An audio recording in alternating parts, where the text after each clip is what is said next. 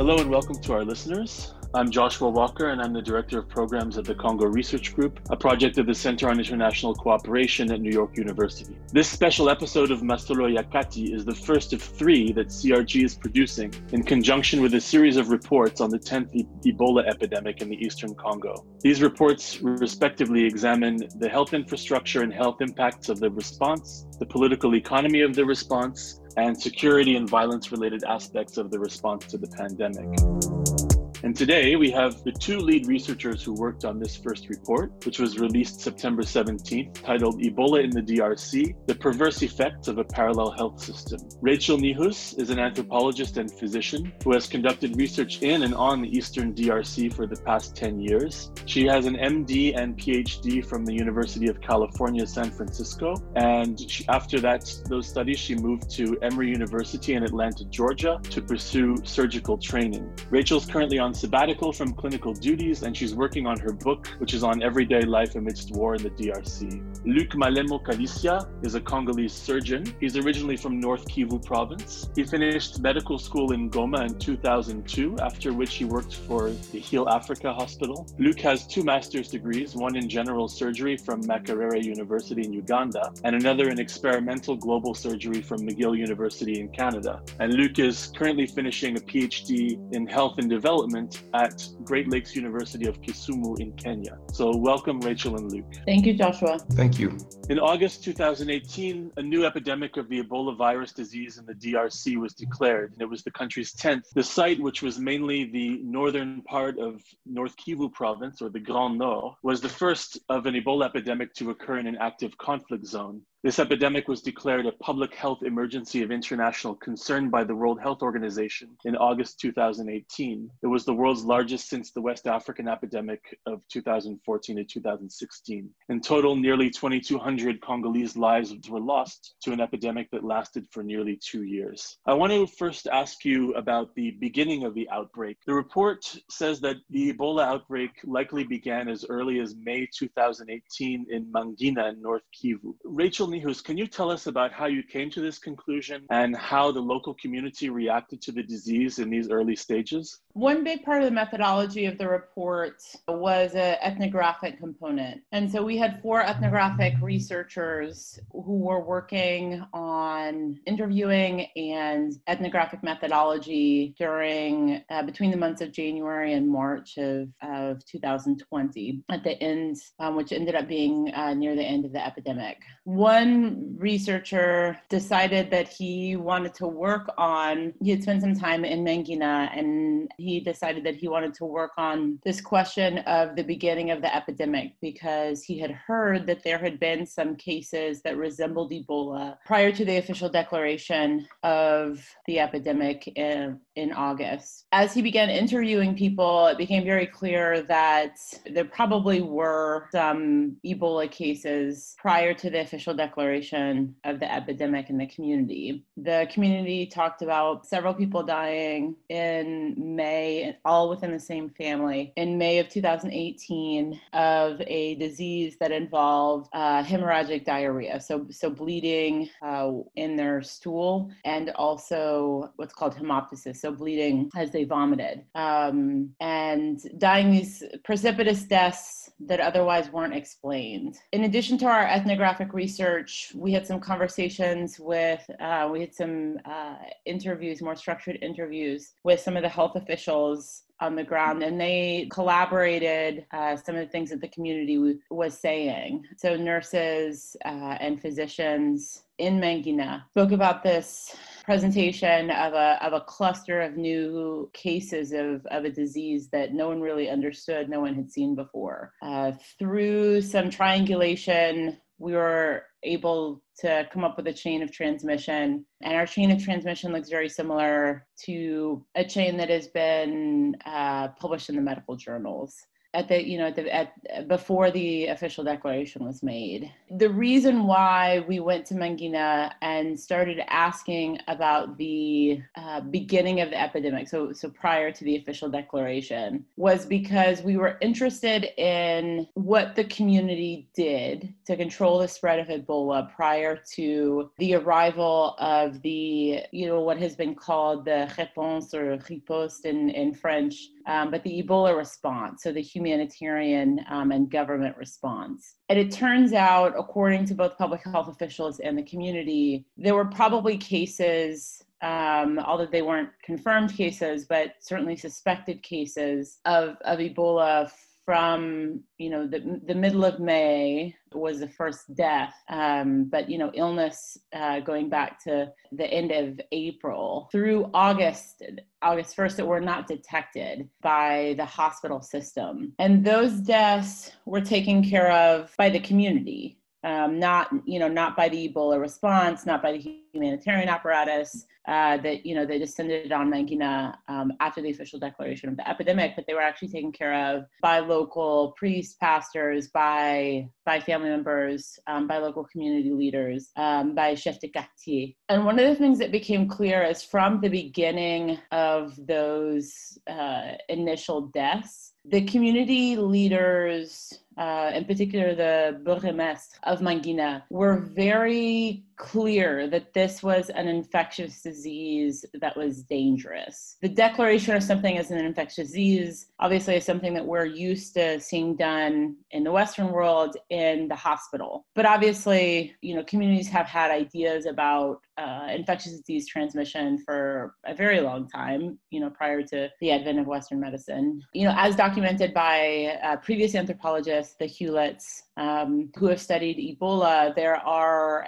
you know, Ebola and other infectious diseases. Um, there, you know, depending on the region, Eastern and Central Africa, there are, um, you know, community practices that are done to prevent the spread of infection. And some of these community practices were introduced by community leaders at the very beginning, you know, prior to the official declaration of the epidemic. What kind of these, what were these practices? So people didn't know this was Ebola, right? People um, were not using the word Ebola. People had never heard of Ebola in the zone. Um, this was, you know, the first time that people had seen something that looked like Ebola. But the community leaders felt like this was possibly infectious. And that was because people were having fevers, because people were having diarrhea. You know, the diarrhea reminded people of cholera, which people are very familiar with in this area. And so, you know, people adopted the practices that they've been using for decades to control uh, infectious diseases. And that includes very limited burials, right? So the the treatment of a body, a corpse, um, suspected of dying from an infectious disease as a possible vector.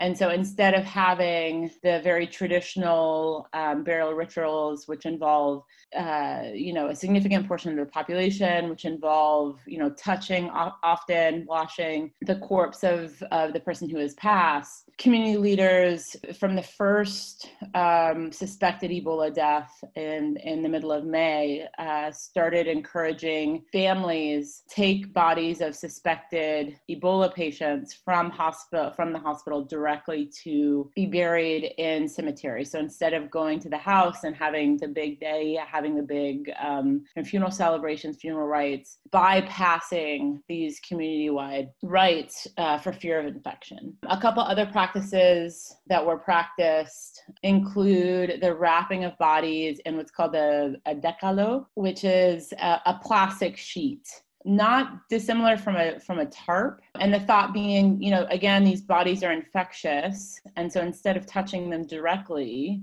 we need to wrap them in a tarp and they need to be buried in this tarp so that we don't spread um, infection in addition to that, um, you know, com- communities started distancing themselves from households that were affected, right? So households that were that were affected from this pretty bizarre new disease. In addition to not, you know, coming for the day, the funeral rites, um, you know, people didn't come over for dinner. Um, you know, people kind of avoided their house on on, the way to get water uh, or, or or to the market. People spent a lot more time at home uh, than they did. You know, normally they curtailed some of their church activities, etc. And the whole idea there being let's prevent the spread of um, this very mortal illness. So a lot of the things that you know in in August, when the humanitarian government response came in, um, a lot of the measures of, you know, wash your hands have, you know, were already happening. A lot of the measures of safe and dignified burials were happening in their own way within the community already. So a lot of these measures of infection prevention had already begun at the level of the community uh, because the community had suspected for several months that this was an infectious disease. Thank you very much, Rachel. Um, and that actually brings me to uh, my next question, which is precisely that, uh, you know, in the beginning of the report, it describes precisely how uh, the local community was already undertaking measures that had some success in containing the outbreak. But of course, later on, we know that there was, particularly in the beginning, there was a lot of resistance on the part of the local population in that part of Congo to the response. And this particular report critiques what it describes as, quote,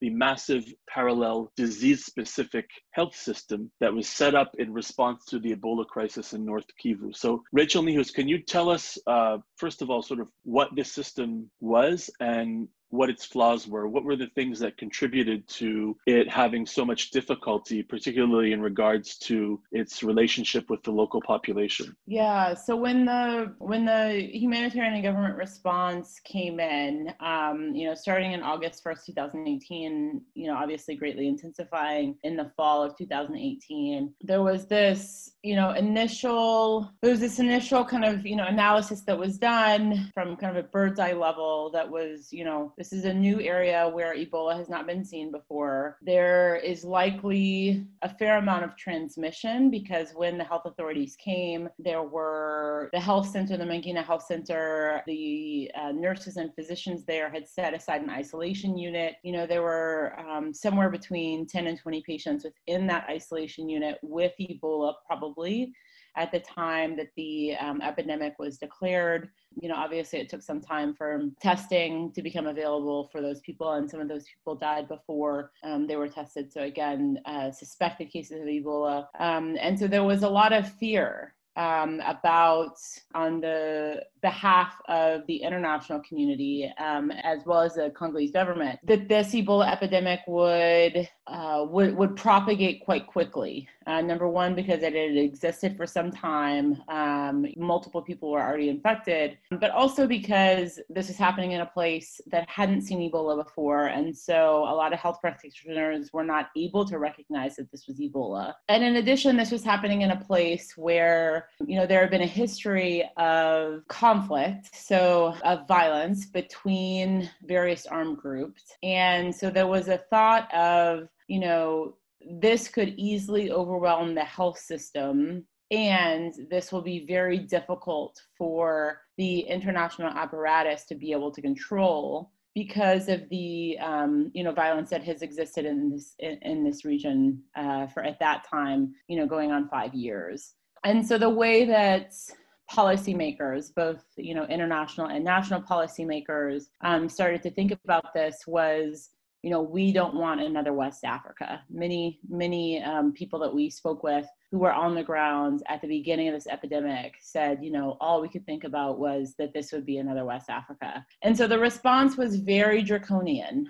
Um, you know, when, when um, people first came to Mangina in terms of, you know, there was no discussion with the community about efforts to prevent transmission that were already underway by the community, that the community was already partaking in there were n- no efforts um, to say, hey, you guys are already doing some form of safe and dignified burial. Can we do it this way to make it a little bit more effective or a little bit more protective? It was very much, we are taking over the situation because this has the potential to become out of control. And so, you know, what ended up happening is a lot of both officials and people, um, you know, practitioners. So, so physicians, nurses, um, community health workers, um, public health experts came from from both Kinshasa, capital of DRC, uh, which is in the west and, and, and very far from uh, this area where there was Ebola, you know, the international community and people who did not speak Swahili, you know, the language that's often used in this part of Congo, people who did not speak Nande, which is another language also used in this part of Congo, you know, started going house to house and saying, this is what we will do. And the community was very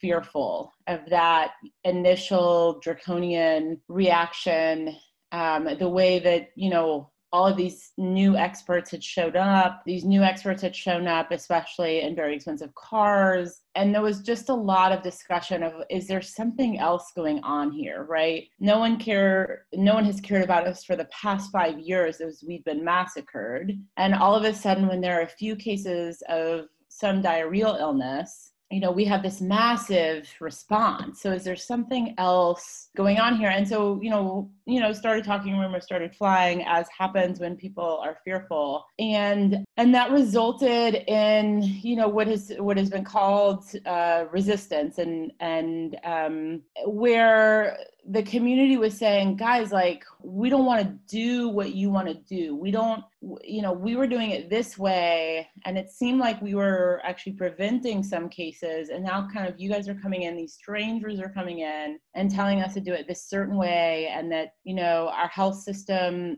different people are treating us than who treated us before you know they're treating us in different centers. So that the parallel health system that we talk about is both based in the community uh, and is based within the health system. So the component within the community you know is is these strangers going around and knocking at people's doors not speaking the language calling people off who might have symptoms um, without any explanation of where they're going creating significant amount of fear within the community. And then within the health system this health system cannot support and cannot diagnose um, Ebola, right? The, the, the Mangina health system didn't diagnose Ebola for the first three months of the, of the epidemic. And so there was a lot of suspicion as to, you know, on the, on the behalf of the international community as to whether the um, health system could actually function, right? It was functional enough to be able to, to diagnose um, and to prevent the spread of um, Ebola within the health system. And so, again, instead of treating Ebola within centers that were trusted and recognized by the community, you know, once there was a, spe- suspected case of Ebola, that person was brought to a, a separate testing center, a separate, you know, if they tested positive, a separate isolation center and a separate treatment center, again, staffed by people who are viewed as strangers um, by the community. And so all of these, all of these practices were, um, you know, created significant distrust, significant fear on the behalf of the population. Again, who have seen, you know, not just the massacres that had happened over the past five years, but had also seen cholera and and malaria and you know a lot of deaths from what they knew to be preventable diseases. The international community and and honestly the Congolese government had not paid attention to prior to this, and all of a sudden there was this huge influx of, of personnel and money to deal with this one particular illness and people just didn't understand why there was this influx of money why there needed to be this these draconian measures taken this entirely new health system built and so it created significant you know what we're calling resistance on the behalf of the population where you know people didn't want to go uh, to these new Ebola centers. People didn't want to, you know, open the doors to these these community health workers you know who are strangers in the area. They were scared of of this new way of treating infectious disease that all of a sudden descended on their small town. This this this actually brings me to a point that i'd like to raise. Um, luc malemo you were the person who led the household survey for this research. And I know that among the questions you were asking in the household household survey, it was about the way that people perceived uh, the response as well as the way that people perceived the vaccine in particular. Can you tell us a little bit about um, what your findings were in the household survey? Oh, thank you, Joshua. In fact, we conducted the household surveys to get the opinion of the population and also to try and triangulate the data from the hospital surveys. And our focus was mainly on the vaccination against uh, Ebola, measles, the incidence of non-Ebola diarrhea, and the overall access to other services like uh, access to surgical services, access to childbirth services. We, what transpired from the household survey, number one, the population was very suspicious about the parallel response, as Rachel has said. They kept saying that uh, it was very scary to see that the parallel response didn't use people they, they, they were acquainted with. As you know, around each village, there are people who have been having primary health care, including vaccinations, wound care, and even uh, sensitization. And there is a strong relationship between uh, the confidence that people put into the health professional. So the population was saying, why didn't the response use people we know? And this just added to the suspicion between the population and the parallel response with the government. And the population was saying, yes, we have been killed for many years by this rebellion movement, and we never saw this mobilization. Why do we have a strong presence of both the government, the army, the police, and uh, the international community? Why is Ebola more important for them? Yet for us, the violence was more important than the populations. Less people went to hospitals at the beginning of the response because they were afraid of uh, being uh, contaminated and because of the lack of trust, although this changed later on because of sensitization. And uh, we realized the driver of people going back to these hospitals is because of the free treatment if the free treatment was not introduced during the Ebola, where more people could be dying both from the Ebola and for other diseases. The survey also showed that a positive impact of the response, however, especially for non-Ebola diarrhea. Because of this access to water in every place to fight Ebola, everybody learned to, to wash hands. People had access to water. In fact, in some houses like mine, I had had a hand wash, and running water station in my house for many years, but it is only during the Ebola response that the national water supply sent, send water running into the, the connections. So I think the, the biggest uh, positive impact of the response was access to free water and uh, access to hand washing, which decreased dramatically the incidence and mortality due to non-Ebola diarrhea. Another finding we got from the surveys is uh, while we could have have expected that people will die from childbirth and trauma, actually, we didn't see more death from childbirth and trauma during the Ebola. It, the situation was similar or even better than the period before Ebola. Thank you very much, Luc Malemo. I want to uh, just return to something that you mentioned earlier and invite um, yourself and Rachel Niehuus to comment specifically on the sensitization strategy. Now, I know that you said that uh, the sensitization strategy improved.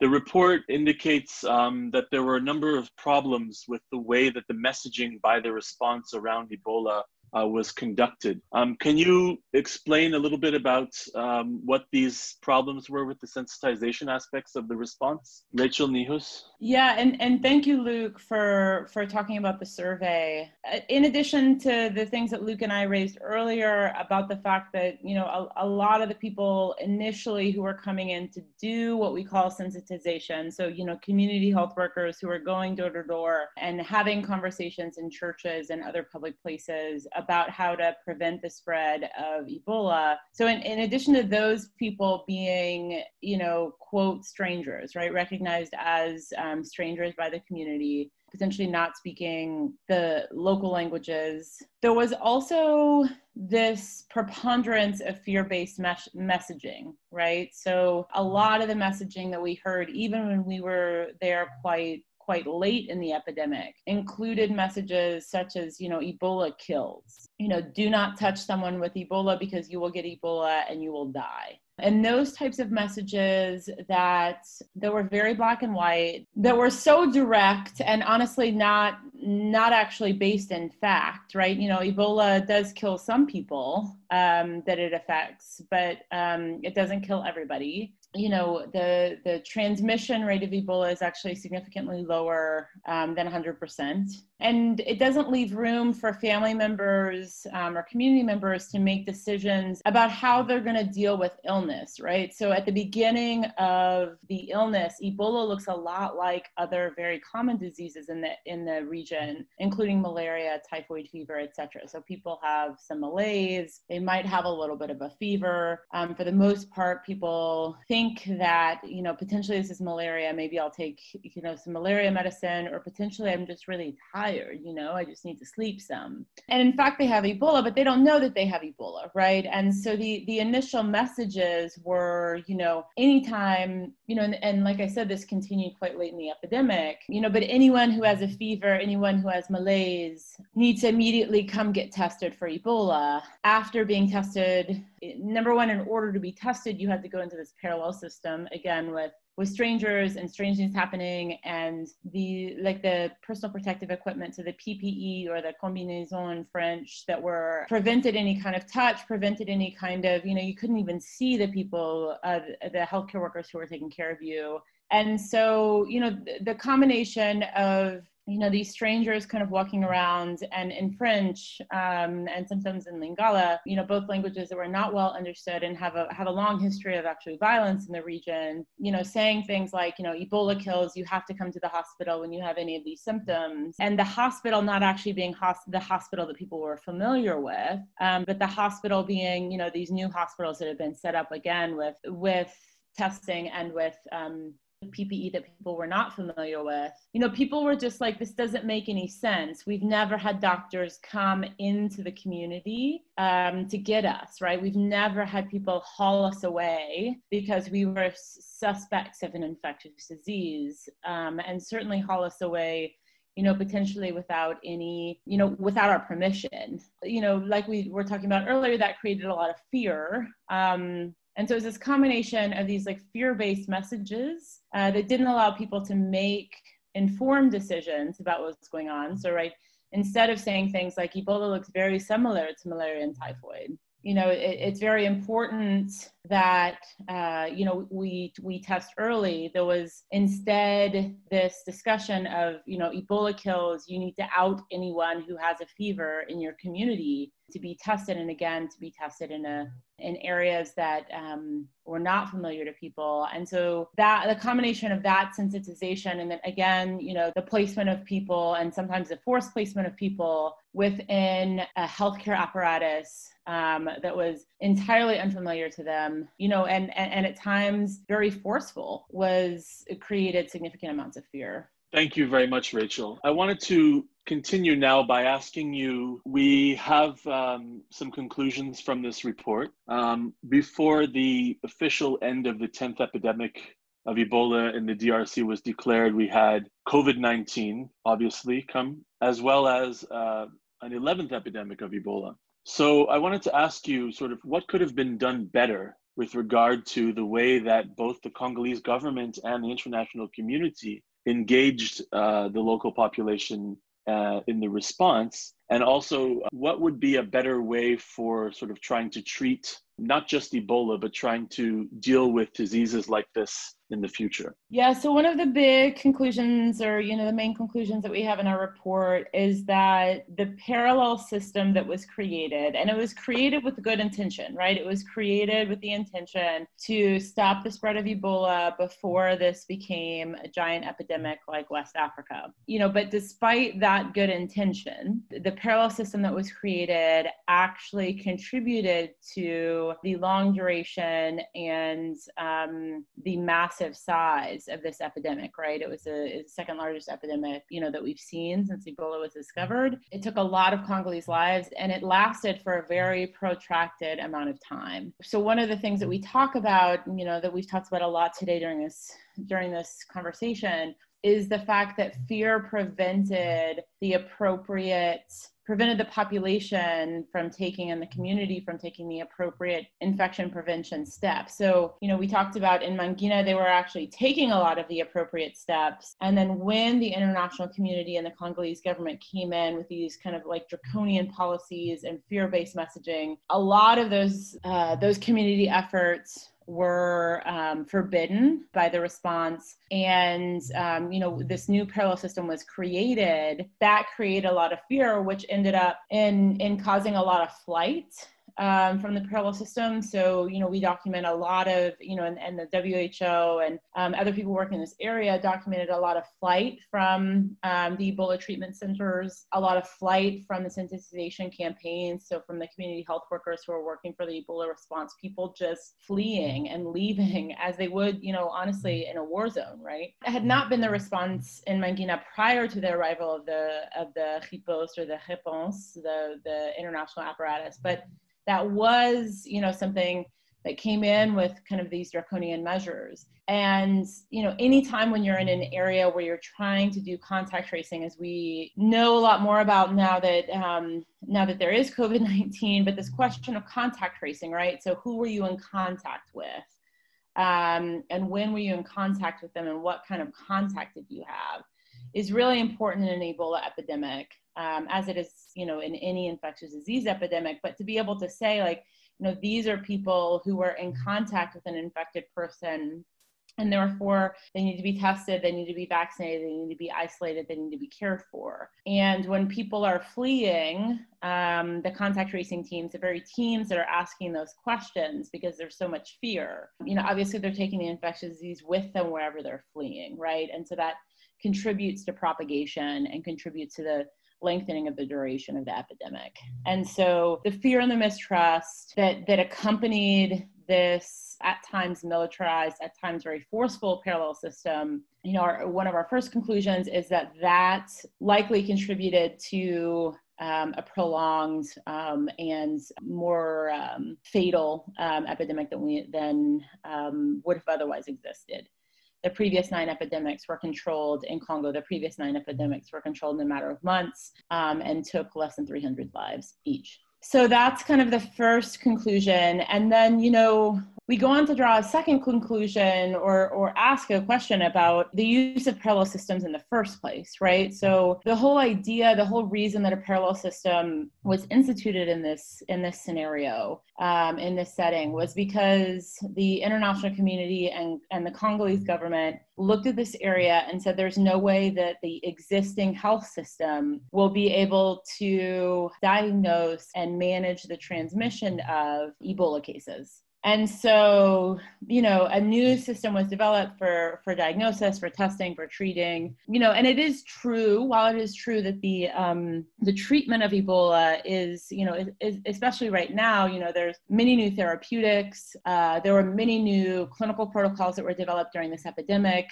Um, there's significant uh, progress scientific progress that was made um, since west africa in the treatment of you know ebola to the point where um, number one, since 2012, the large West African epidemic, that Ebola has become what a lot of infectious disease consider a preventable disease. So there's a vaccine against Ebola that is quite efficacious. And number two, a treatable disease. So instead of having a mortality rate of 80% or 90% with early supportive care and treatment, you know, that as many as 80% of people with Ebola can actually be saved from death. Um, so a mortality rate far lower than um, than was initially, or you know, than has traditionally been the case with Ebola.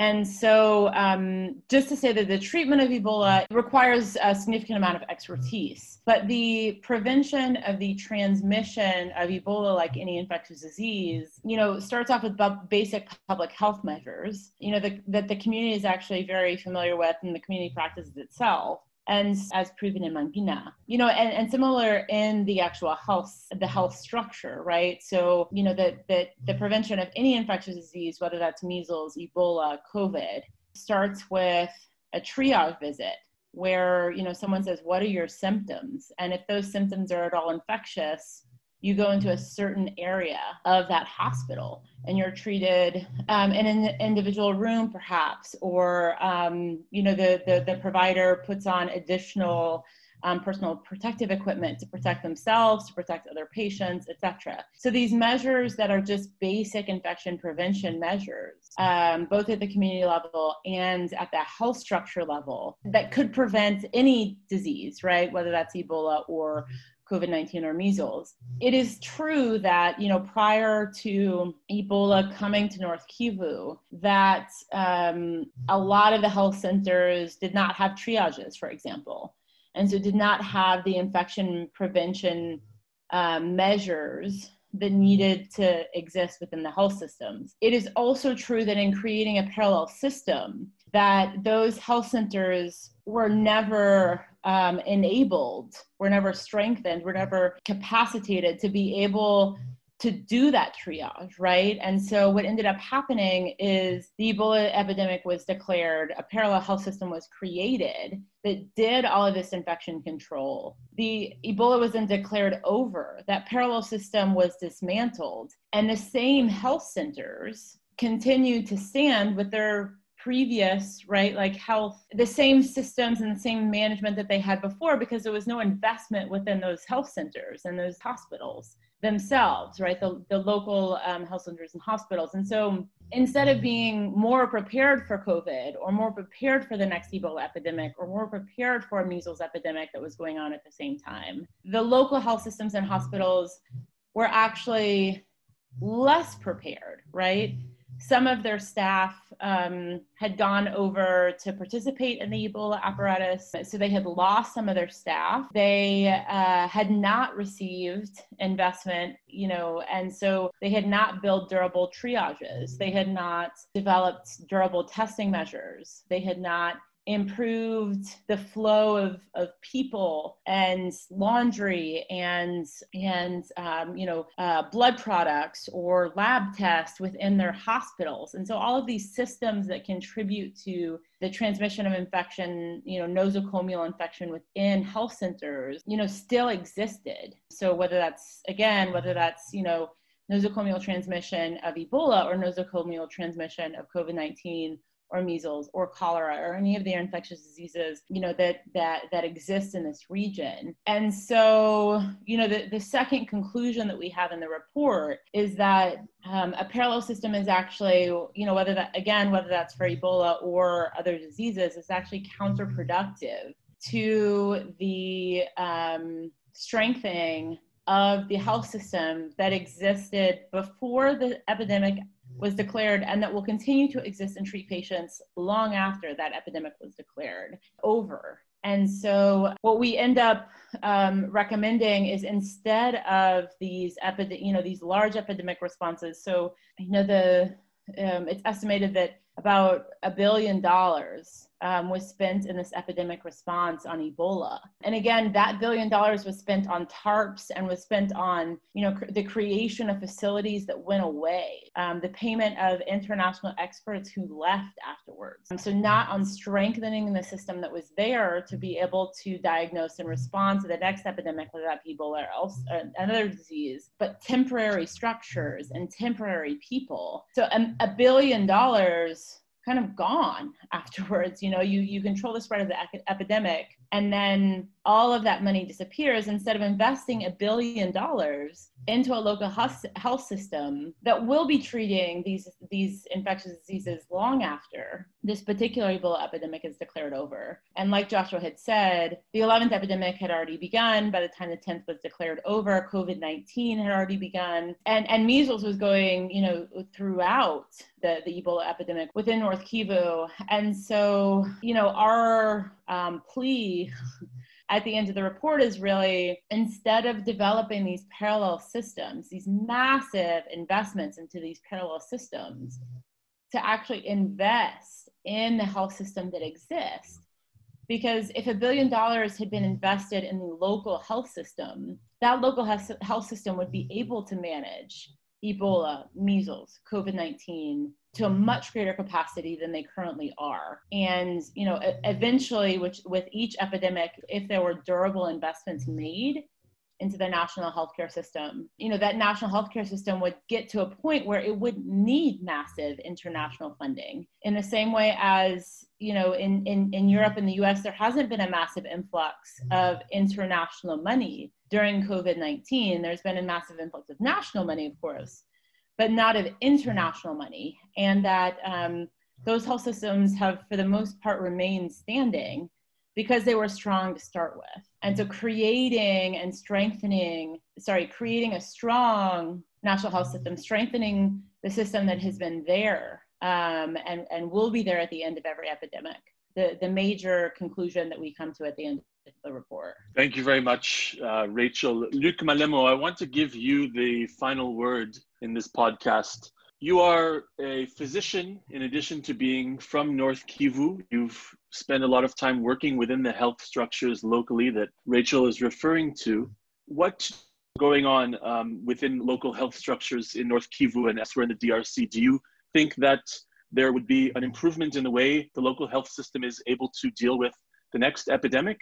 Um, will there be some of the lessons learned from this current uh, outbreak that Rachel was discussing? Will some of those be implemented? Is the public health system becoming um, more resilient thanks to an understanding that um, disease specific funding is not the most effective way to prevent large scale outbreaks?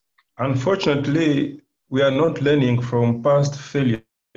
Like today, the COVID 19 response is being developed exactly repeating the same mistakes as the Ebola epidemics. The local community perceptions, dynamics, conviction is not taken in account. We have this parallel response in the COVID 19.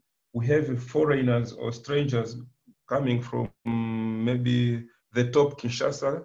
Even if we have local capacity, local nurses which, who are well trained, they are not being hired because they are close to the population. So we are doing the same mistakes again and again. As Rachel has has rightly underlined, I think there is a need to, to start from the roots, to start from the local people, the relais communautaire, the local staff, and empower them to build the, the health system. Number two, I've observed two models of uh, these vertical programs. I think it is very difficult to, to go away from them, but I think the DRC today is not the same DRC 20 years ago. There are more physicians trained, there are more nurses, there are more medical schools. I think if there is an international health response, my advocacy is to start working with, the, with local doctors, local nurses, and uh, make sure they are part of the planning from the beginning, especially in a country where the local people don't trust the political leaders. As you, Rachel said, the political leader has been quiet for the, during the killings. The political leaders even uh, denied the people in Beni to vote. So this mistrust between the local community and the political leaders should be taken in account and uh, make sure the international community takes account from the local people from bottom rather than using up down. Thank you very much. So I want to thank um, both of our guests today, Rachel Niehuus and Luc Malembe, the two uh, lead researchers for the recent Congo Research Group report on Ebola in the DRC, the perverse effects of a parallel health system. I should also mention that this report, as well as the other two reports in this series, was generously funded by a grant from the European Union's instrument contributing to stability and peace.